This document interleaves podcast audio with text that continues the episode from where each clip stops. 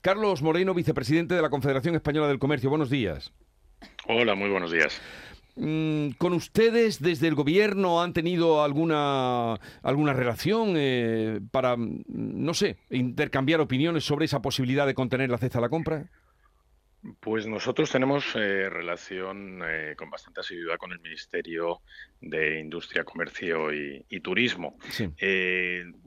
Todas estas medidas que surgieron, que se empezaron a hablar con la vicepresidenta eh, Yolanda Díaz, pues hace un par de meses eh, nos pusimos en contacto con su ministerio para, eh, bueno, pues para hablar, porque creíamos que era imprescindible que hablaran con el comercio de proximidad sobre este tema, y nos dijeron que, que no, que iban a hablar con lo que era la, lo que denominamos la gran distribución y las cadenas de supermercados, cosa que nos llamó bastante la atención por el peso precisamente que tiene el comercio de proximidad en todos estos temas. Pero a pesar de eso, evidentemente nos coordinamos pues con, con los otros agentes en, el tema de comercio y estuvimos plenamente informados, pero en ningún caso se nos consultó directamente desde, desde el Ministerio sobre ello. Nosotros lo que trasladamos a estos agentes y que así lo trasladaron al Ministerio es que por supuesto que había que hablar con, todos los eh, elementos o estamentos del comercio, eh, que no se podían tomar medidas unilaterales y que estos temas de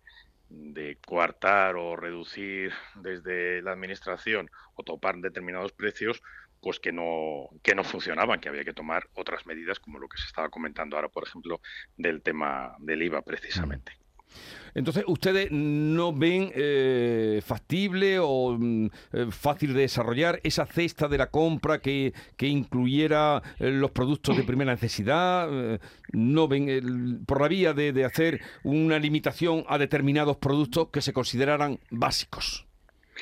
es que la intervención en cuanto a lo que es limitación de, precios en, ningún país funcionan. lo que sí creemos es que hay medidas que, que se pueden tomar, como es el tema de la reducción del IVA. Eh, porque el decir, no, es que, eh, es que las grandes empresas o las empresas están ganando mucho dinero. Yo aquí no vengo a defender a ninguna organización, a ningún eh, o a, los grandes superficies ni a los supermercados pero la mayor cadena de supermercados de España que todos tenemos en la cabeza, pues está ganando en torno al 2%. ¿vale? Yo, yo no vengo a defenderles, ni muchísimo menos, porque no es mi cometido. Pero es que decir, no, es que las grandes empresas ganan mucho dinero. Vamos a ver, si, el, si la electricidad se ha multiplicado por tres el coste, la, eh, la gasolina eh, un 50%, eh, los, el salario mínimo se ha incrementado en lo que se ha incrementado, la reforma laboral lo que ha hecho ha sido complicar la contratación, encarecerla. Eh, todo eso eh, era absurdo pensar que no se iba a trasladar a los costes de los productos y por supuesto que se han trasladado.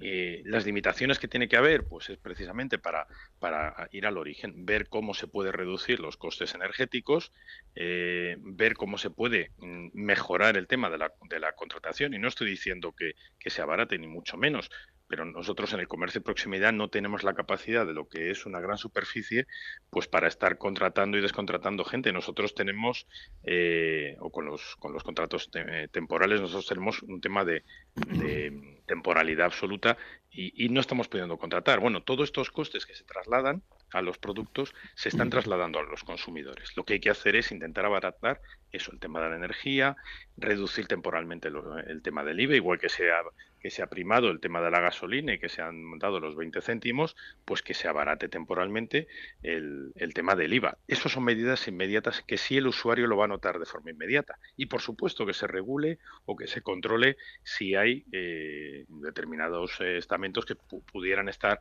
haciendo una bueno, pues un incremento artificial de los precios. Creo que eso no es así, entre otras cosas porque evidentemente el pequeño comercio, la gran distribución y los supermercados competimos entre todos y esto es un mercado en el que hay una gran competencia y los precios se ajustan porque somos los primeros interesados en, atraer al consumidor con unos precios más baratos. Pero aún así, que se controle, eso no hay ningún problema. Nadie se opone a que haya un tema de una vigilancia para que no haya un control o un incremento abusivo de los precios. Pero echar la pelota a decir, no es que son las empresas las que están ganando mucho dinero, me parece que es intentar engañar a, la población y desde luego intentar escurrir el bulto de un problema que surge principalmente eh, bueno pues por una gestión eh, que podía ser desde luego mucho mejor de la que se está haciendo. ¿Y usted cree que prosperará? Eh, porque se hablaba incluso de hacer esta, tomar estas medidas antes de, final de año, medidas que, bueno, irían por, por eso, por limitar el precio de según qué producto, no por eh, quitar el IVA.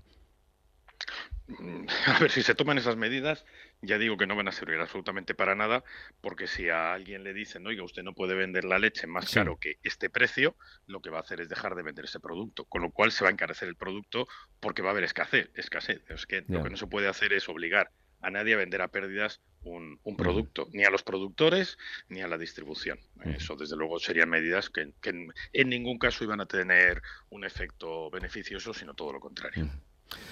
Bueno, pues ya veremos qué pasa, si se abre la negociación, como dice usted, que han tenido algún, algún acercamiento antes de tomar esa medida, ya veremos qué ocurre.